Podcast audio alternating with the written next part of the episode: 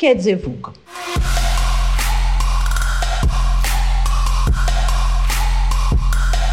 V é de volatilidade, U é de uncertainty em inglês, que significa incerteza, uh, o C é de complexo e A é de ambíguo.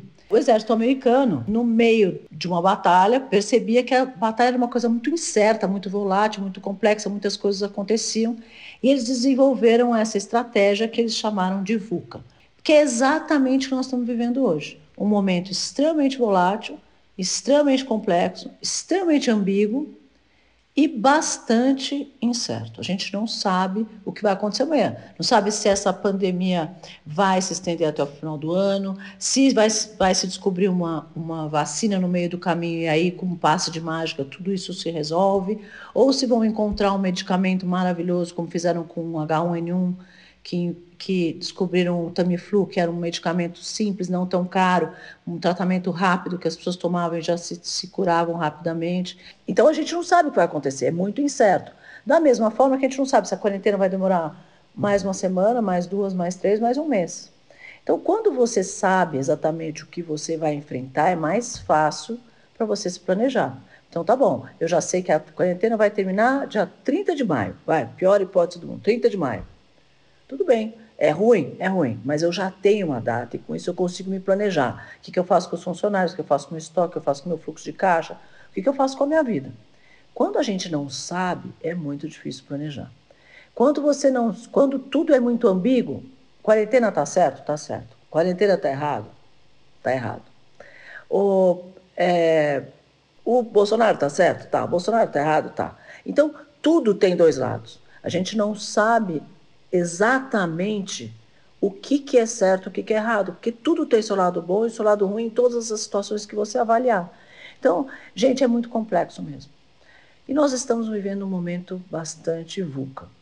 Então, eu peguei essa estratégia, que é uma estratégia tão criada pelo Exército, que quando entra numa batalha, fala: bom, essa batalha está com cara que precisa da nossa estratégia VUCA, porque é um momento bastante VUCA. E aí o exército usa dessas armas. Quais são as armas? Primeira coisa que você tem que fazer: analisar o terreno. Bom, qual é o meu campo de batalha? O que está acontecendo aqui em volta, aonde eu vou trabalhar? Quais são os pontos fortes? Quais são os pontos fracos? O, quais são as ameaças? Quais são as vantagens? Porque tudo, né? Qualquer situação, por pior que seja, alguma coisa boa, alguma vantagem tem ali, alguma oportunidade tem ali. Então, quais são as oportunidades que aparecem? Quem é o meu inimigo? De que jeito esse inimigo está se preparando? Quais, como é que eu faço para enfrentar esse inimigo? Quem é o meu exército? Que é a minha equipe, minha turma, minha, meu, meus profissionais que trabalham comigo. Quem são os meus colaboradores? Que força eles têm? Quais são os pontos fracos deles para esse momento? Talvez eu tenha alguém numa posição que é melhor trocar. Porque nesse momento que eu estou, não preciso de um atirador de elite. Eu preciso de um atirador que atira com metralhadora, sei lá.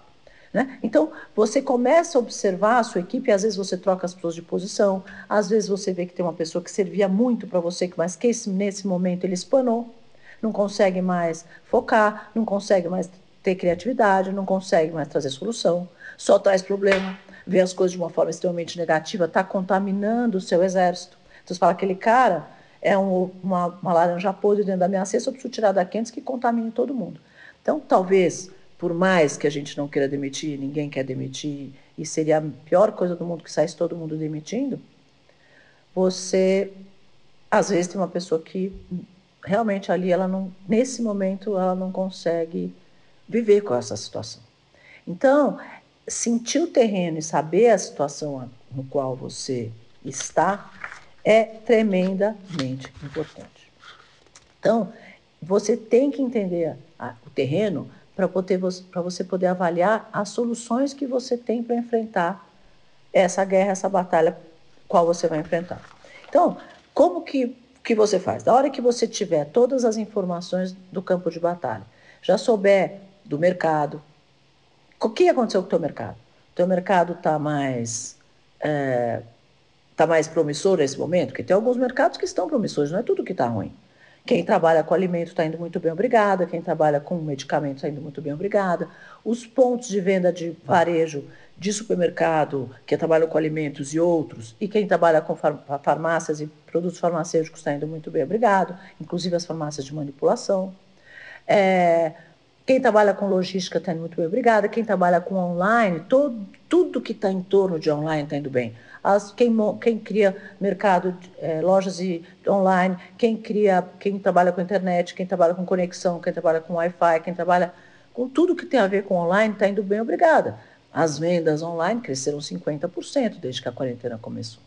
Então, esse mercado é outro mercado que está indo bem. Quem trabalha com álcool gel, está indo bem. Então, indústrias químicas todas começaram a fabricar álcool gel e elas estão vendendo e estão faturando. Quem trabalha com uniformes. Alguns já trabalhavam com uniformes hospitalares, outros não, transformaram seus negócios, pivotaram seus negócios para fabricar uniformes hospitalares e estão vendendo tudo que eles têm. Quem trabalha com descartáveis, com máscaras, é, é, luvas e etc. Então, tem um monte de coisas que estão funcionando. Indústrias mecânicas que começaram a fabricar respiradores, faziam autopeças, faziam outros produtos, pivotaram, agora estão fazendo respiradores, estão indo bem, não só para cá, como para exportação. Então, existem oportunidades, existem várias startups, já que esse mês de abril já começam a fornecer testes rápidos para detectar o coronavírus. Agora vão surgir a necessidade dos termômetros, vão surgir a necessidade de outras coisas. Então, essa, essa situação trouxe algumas oportunidades. Agora, se você estiver num mercado de eventos, estiver no mercado de turismo, estiver no mercado de companhias aéreas, se você estiver no mercado de franquias que está nos aeroportos, que, acabaram, que acabou o tráfego nos aeroportos, esses são mercados mais desafiados nesse momento. Então, mercados, tem mercados que estão indo muito bem durante a crise e que provavelmente, depois que tudo voltar ao normal, eles voltam ao normal. Existem mercados que estão indo muito bem durante a crise que vão crescer mesmo depois que tudo voltar ao normal. Tem mercados que estão tremendamente desafiados agora e quando as coisas voltarem ao normal, eles são os primeiros que vão sair na frente e outros que estão indo são desafiados também e que vão ser os últimos a voltarem ao normal. Então, você tem que entender o seu mercado e saber qual, a, em, que, em que casinha né, o seu mercado está encaixado. No mercado que é promissor, no mercado que está mais afiado, menos que tem mais possibilidades, mais oportunidades ou menos, para que você entenda a sua situação e saber, bom, o que, que eu vou fazer com essa situação. Tem que ser muito frio nesse momento para analisar e rápido. A, a palavra no momento volátil é rapidez. Quanto mais rápido você for, mais assertivo você for, e mais objetivo e prático você for nesse momento, menos você vai sofrer. Tem pessoas que ficam muito tempo pensando. Ah, mas vamos esperar mais um pouco para ver o que acontece. Ah, mas vamos ver o que, que vai, se alguma coisa vai mudar. Ah, deixa eu ligar a televisão para ver o que vai acontecer. Todo esse tempo é tempo perdido. É tempo que você está perdendo para resolver o seu problema. Então, primeira coisa importantíssima, escolham aonde vocês vão buscar as informações. Gente, tem muita fake news. Os jornais adoram sangue, então falar de morte, porque dá ibope. É, tem muito empreendedor de palco dando aula por aí, falando um monte de besteira. Muito cuidado. A internet é uma coisa muito é, diplomática, né? Ela está aí para todo mundo. Qualquer um pode falar qualquer coisa. Atenção, que tem muita gente falando besteira e você pode perder o teu foco e pode perder o que é pior, tempo. Então, cuidado, porque o tempo aqui é fundamental. Então, se você está entrando no campo de batalha, você tem que vencer aquela batalha. E quanto mais rápido você vencer essa batalha, mais soldados você vai economizar. Então, para tomar a decisão rápida, é abasteça das informações do mercado, abasteça as informações dos inimigos e das oportunidades das, do, do seu exército. E com, na hora que você tiver todas as informações na mão, você senta para fazer um planejamento. Ah, mas o planejamento vai me fazer perder tempo. Vai. Porém, a hora que você sai do seu planejamento, você vai perceber que não foi perda de tempo, foi ganho de tempo. Porque ele vai te trazer norte e diretriz para suas ações e mais do que qualquer coisa, noção de prioridade. O que eu faço primeiro, o que eu faço segundo, o que eu faço terceiro. Porque são muitas coisas para fazer ao mesmo tempo. Então, quando as pessoas acham, ah, home office, eu estou de férias, não é férias, é momento de planejar, é momento de observar as oportunidades, é momento de saber o que, que eu vou fazer com essa situação que está aí. Porque eu posso fazer um monte de coisa. Posso ficar sentada chorando, eu posso pegar as oportunidades e ir para cima delas, ou eu posso ficar sentado esperando tudo voltar ao normal para eu voltar para onde é a situação que eu estava. Só que a notícia que eu tenho para vocês é: não vai voltar. Vocês não vão, nem o mundo não vai voltar exatamente para a situação que ele estava. É difícil que as pessoas, pessoas físicas voltem e é muito difícil que as empresas voltem. Porque as empresas são consequências das pessoas. Eu sempre falo que as coisas não são maiores do que as pessoas. Né? Se as pessoas mudaram porque elas perceberam necessidades diferentes, porque elas começaram a criar dores diferentes, porque elas é, perceberam oportunidades diferentes, porque elas mudaram seus hábitos, porque depois de um mês, dois meses em casa, talvez eu comece a discutir: será que eu preciso mesmo de escritório? Que tamanho de escritório eu preciso? Será que não dá para reduzir meu custo fixo daquilo? Será que eu não posso despachar um tempo no, em casa? Será que eu consigo produzir um, tão bem em casa quanto eu produzia tendo um, uma base, um, um escritório? Existem empresas que trabalham online a vida inteira. A Dell, por exemplo, não tem escritório no Brasil. Todo mundo trabalha online, mas isso é assim há 15 anos, não é, não é de hoje. Então, existem milhares de oportunidades aqui para a gente pensar e refletir. Milhares de coisas para pensar e refletir. Então, como é que a gente vai refletir sobre essas coisas? Fazendo planejamento. Porque a hora que você começa a colocar cada item no papel, você vai olhando cada um deles e pensando vantagens, vantagens, oportunidades, dificuldades, ponto forte, ponto fraco de cada coisa. Então, meu modelo de negócio, o mercado que eu estou, a equipe que eu estou, e aí você vai começar a colocar aquilo no papel. O que eu tenho recomendado, que é uma coisa que muita gente já faz durante a vida inteira, mas que nesse momento é muito importante, é fazer um planejamento realista, um pessimista e um otimista. Porque se está todo mundo trabalhando sem saber, no momento incerto, onde você não sabe o que vai acontecer amanhã, é difícil você fazer um planejamento realista e aquilo bater. É difícil. Pode ser que a gente acerte, mas nem todos os pontos. Então, se você fizer um planejamento que você acha que aquilo é realista, faz um 20% a menos, um 20% a mais, ou um 10% a menos, um 10% a mais, para que você tenha válvula de escape rápida. Porque, bom, peraí, eu planejei que ia acontecer isso. Se aquilo não aconteceu exatamente assim, foi pior, tudo bem, não faz mal, eu tenho meu planejamento aqui 10% a menos. Ah, não, foi melhor do que eu imaginava. Ótimo, estou com meu planejamento 10% a mais, eu já sei todo o resto dos outros pontos, o que, que eu tenho que fazer. Porque isso aqui é um, é um efeito dominó para o bom e para o mal né? Com ambíguo de novo. Tudo tem o seu lado bom e o seu lado ruim. Então, quando uma coisa, é, um ponto da, da, da companhia muda, o resto todo muda. Contratação, custo fixo, custo variável, tudo vai mudar. Sua estrutura de preço, é, sua equipe de vendas, o, estratégia de vendas, estratégia de marketing, tudo vai mudar em função daquilo que mudou no mercado. As empresas que vão sobreviver nesse momento são as empresas que forem ágeis. E elas e as empresas que consigam ser resistentes para enfrentar um momento de, de, alta volatilidade. Porque você tem que ter resistência. O negócio está assim, depois está assado, depois está assim, depois está assado, é volátil demais. Você precisa ter resistência para enfrentar um momento volátil. Então, tem que saber que você vai ter um monte de imprevistos e que nós vamos ter que ter criatividade para enfrentar esses, esses imprevistos. Então, o que, que a gente precisa saber durante a crise? Já falei, analisar as notícias, os cenários, os indicadores, os impactos e principalmente as tendências. Então, vocês concordam que existe, é uma tendência clara que já aparece? Uma preocupação com a saúde, com o bem-estar, com imunidade, e que isso veio para ficar?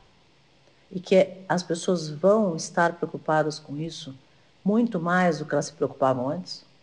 Já tinha uma onda de bem-estar que estava crescendo, mas com certeza agora ele vai crescer muito mais e vai se sedimentar como hábito. Porque ficou claro que quem faz esporte, quem cuida da saúde, quem cuida da alimentação, enfrenta um momento desse de desafio da saúde muito melhor do que alguém que tem diabetes, que não se, que não se alimenta direito, que tem pressão alta, que não faz esporte, porque a diabetes e a pressão alta veio também pela falta de esporte. E que o esporte não é uma questão estética só, ele é uma questão de saúde. E de resistência, de resiliência, de disciplina. Gente, aonde a gente aprende disciplina? Na aula de história que não é. Na aula de matemática também não. A gente aprende disciplina na escola, na aula de educação física. Aonde a gente aprende a trabalhar em equipe? Na aula de educação física. Onde a gente aprende a modelar o erro para não repetir? Onde você aprende a, modelar o acerto para tentar fazer daquele jeito de novo? Pega um exemplo de um nadador olímpico. O cara vai lá, é, tem que fazer um mergulho. Ele vai fazer aquele mergulho 100 milhões de vezes até que ele acerte. A hora que ele acertar, fala, bom, esse é o mergulho ideal. Eu tenho que repetir, modelar isso e repetir isso sempre que vai dar, sempre dar certo. Se você quer ser um, um grande jogador de basquete, você precisa fazer o quê? Fazer como o Michael Jordan, né, que disse que ele fez 9 mil cestas até começar a acertar. Ou como o Cristiano Ronaldo, que acaba o jogo e vai, vai ficar lá treinando falta. Depois ele é o bola de ouro, mas por que será que ele é bola de ouro? No Réveillon estava todo mundo na festa, ele estava lá em Dubai, num spa de um shake, que é incrível, porque controla a altura, você pode fingir que você está numa altitude, em outra, é um negócio surreal que é esse lugar. Treinando. Passou o Réveillon treinando.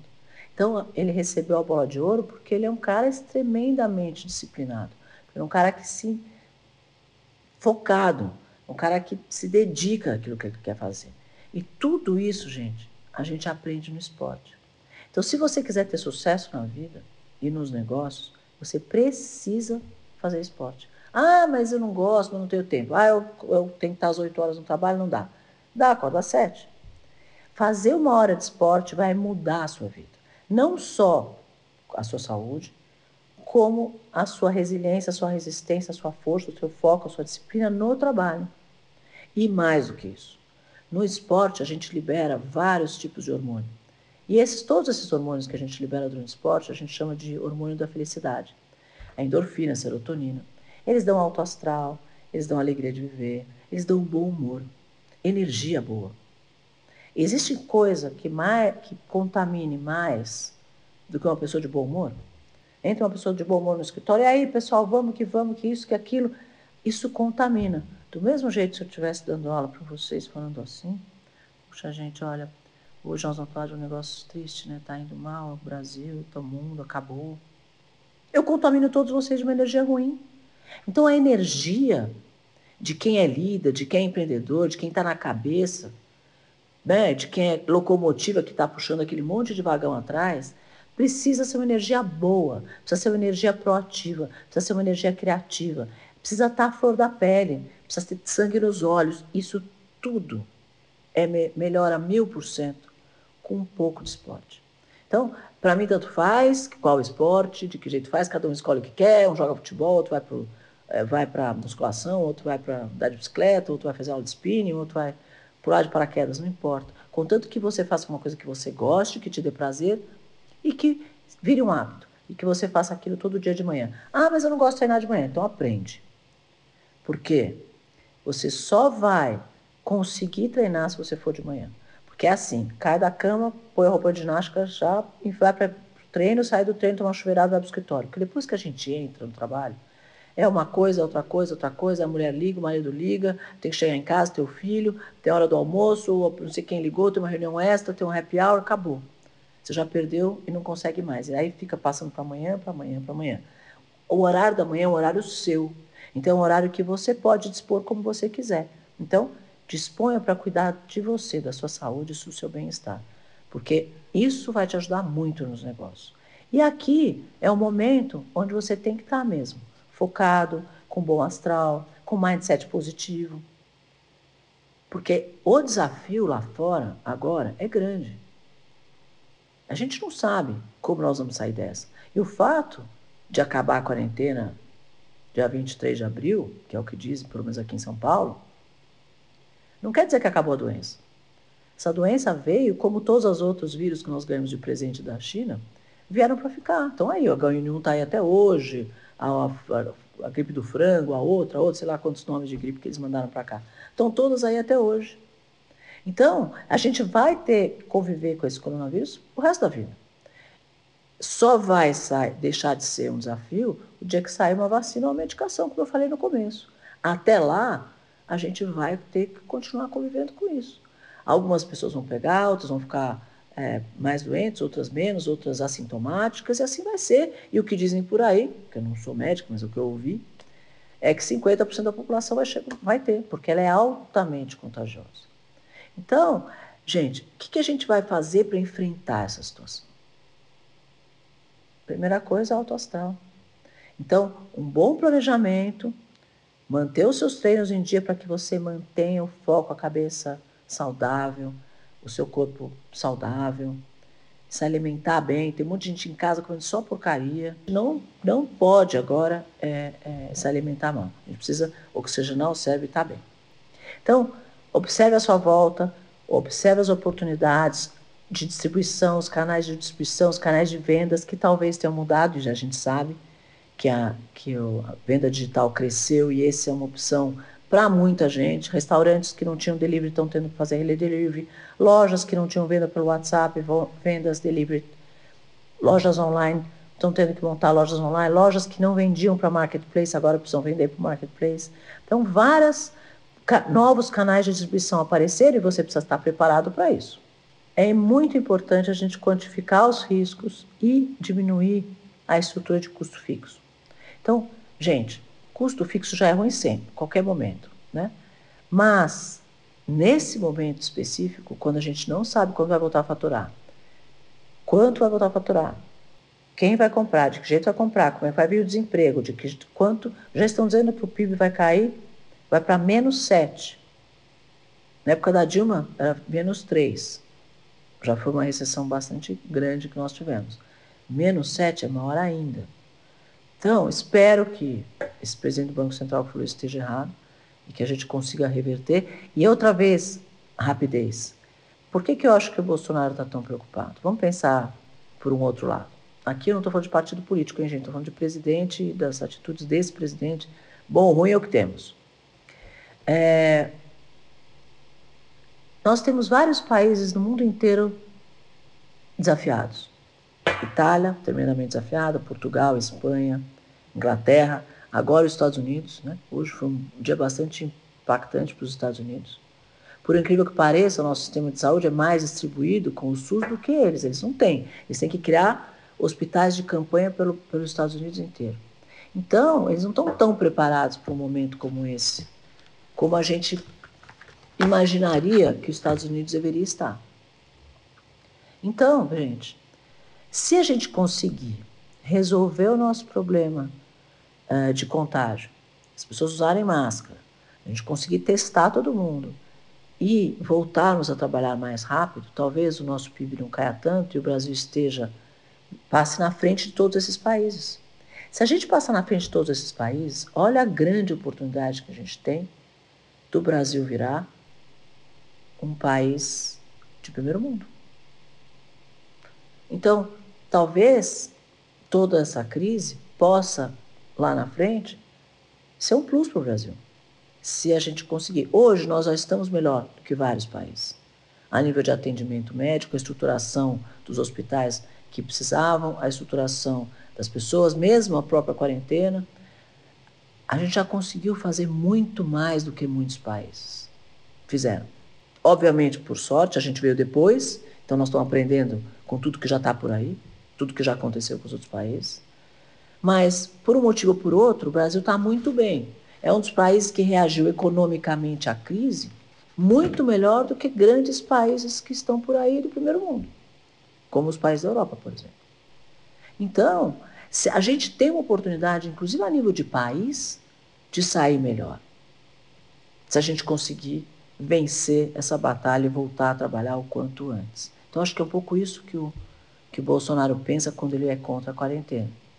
Ele, é, ele quer pôr a força de trabalho na rua. Ele não quer que o PIB despenque muito para que a gente ganhe velocidade, que se a gente ganhar velocidade, a gente passa na frente de outros países. Então, tudo tem seu lado, sabe? Bom e ruim, tudo é aquela história do umbigo. A gente não sabe direito o que pode acontecer. Então, como é que o militar pensa? Ele é muito mais utilitarista do que universalista. Qual é a diferença entre utilitarista e universalista? Universalista é aquele cara que é assim, por exemplo, eu tô com a mão numa bomba nuclear que vai se explodir e vai acabar metade do mundo. E o Paulo Vieira entra na sala e me vê com essa bomba nuclear na mão e fala: Nossa Senhora, eu vou matar a Cristiana. Porque se eu matar a Cristiana, ela não explode a bomba e eu salvo metade do mundo que vai morrer com essa bomba nuclear. O que, que o Paulo foi naquele momento? Ele foi utilitarista. Ele falou: Eu vou matar um para salvar uma grande número de pessoas, um grande número de pessoas. Ou então, não é o Paulo que entrou aqui, é o Paulo 2. Entra lá o Paulo 2 e fala: Nossa, a Cristiana está com uma bomba nuclear na mão. Vou matar a Cristiana? Não. Não posso matar um ser humano, não posso perder nenhuma vida.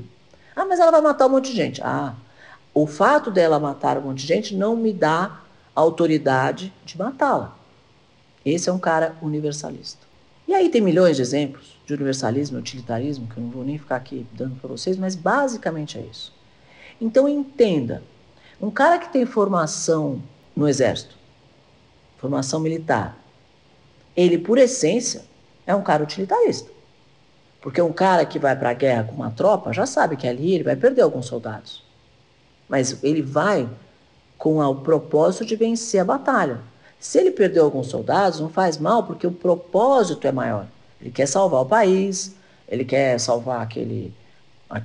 tirar aquele terrorista que vai matar todo mundo, sei lá. Então ele tem um, ele já tem uma maneira, um mindset de pensar utilitarista. Já as pessoas mais é, românticas, vamos dizer assim, elas já pensam diferente. Elas falam, não posso, eu preciso salvar vidas se morrerem todas as empresas e um monte de gente se suicidar, e se tudo der errado, não faz mal, eu não posso perder nenhuma vida.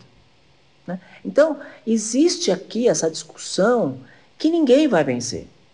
Porque o universalista tem uma maneira dele de pensar e o utilitarista tem uma maneira dele de pensar. E vai ser muito difícil que você consiga convencer que um está certo e que o outro está errado. Então, as pessoas que tiverem olhar mais utilitarista vai olhar de um jeito e quem tiver olhar mais universalista vai olhar de outro. E nós vamos estar sempre nessa luta entre a, com as coisas ambíguas, o que está certo e o que está errado e o que, que a gente deve fazer nesse momento. Uma coisa bastante importante nesse momento também é o caixa. Gente, assim, o governo está dando vários, tem dado várias ajudas e várias. Uh, todo dia sai uma medida nova, hoje tiraram o IPI, a, a, então não precisa pagar isso, não precisa pagar aquilo, etc.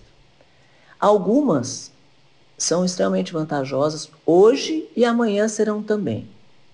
Outras são muito vantajosas hoje, mas podem ser uma tragédia para o seu negócio daqui a três, quatro meses. Por quê? Se você estiver só adiando as suas contas, você vai acumular a tua despesa de hoje com a despesa que virá daqui a três meses. Ah, não importa, eu vou ter faturamento. Quanto de faturamento? Eu não sei. Não é o momento incerto? Não é um momento complexo? Eu não sei quanto vai vir de faturamento daqui a quatro meses. E se você acumular as duas despesas, pode acontecer um problema. Então, precisa ter caixa. É, quem tem caixa precisa planejar muito bem o que vai fazer com esse caixa. E quem não tem, precisa planejar muito bem o que vai deixar de pagar. Para não arrumar um problema maior a longo prazo. Para não arrumar um problema maior ali na frente. Então, analisem muito bem, de novo, o terreno, tudo que o governo está fazendo de liberalidades, o governo federal, estadual, municipal, existem vários, cada dia um solta um. Tem pessoas que, tem algumas pessoas que têm soltado é, liberalidades planejadas, né? Como o Paulo Guedes, eu sou fã dele, acho que ele está fazendo um trabalho maravilhoso. Ele vai colocar no Brasil 600 bilhões. Gente, 600 bilhões é metade da economia que nós teremos com a reforma da Previdência, que é uma economia que nós ter em 10 anos. Então ele pegou a economia que nós não tem 10 anos e transformou metade dela na injeção de dinheiro que ele pôs no país. Imagina se os negócios todos voltassem a trabalhar amanhã e nós ainda tivéssemos 600 bilhões e ainda tivéssemos várias liberalidades a nível de impostos, o quanto o Brasil ia saltar, o repique que esse negócio ia ter, e nós vamos sair disso muito mais fortes.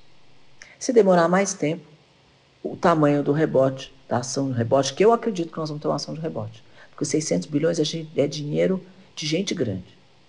Poucos países puseram essa quantidade de dinheiro que o Brasil pôs, de uma vez para a economia. Então, a hora que injetar essa grana na economia, digamos, ele deu lá 600 reais para um, mil para outro, mil, não sei o quê, imagina se amanhã todo mundo voltar, aos, voltar às empresas, volta os empregos e o cara ainda está com esse dinheiro no bolso. Ele vai passar a consumir. Se ele consumir, nossos negócios andam. Então, quanto antes a gente conseguir voltar, e Deus queira que a gente consiga controlar essa epidemia para que a gente possa voltar, porque hoje eu sou a favor, sim, da, da quarentena, não sou contra, não. Agora é que nós estamos fazendo uma, uma análise mais econômica, por isso que eu estou falando da economia, e só da economia, não estou discutindo a parte da saúde, porque nem, nem me compete discutir isso. Isso foi a primeira que fiz lá, o hashtag desafio do sofá, fiquem em casa, dei é, quarentena para os meus funcionários muito antes de todo mundo falar sobre isso, dei home office. Então, eu sou a favor sim.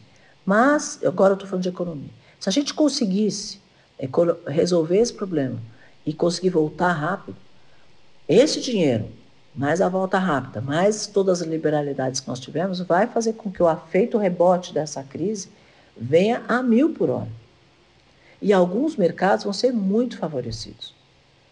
Continuo dizendo que tem outros que vão ser desafiados mesmo com essa volta. O mercado de turismo está bastante desafiado. Eventos, se a gente achar vacina, pode voltar amanhã, ter evento, show, palestra. Se a gente não achar vacina nem medicação, vai demorar um pouco mais.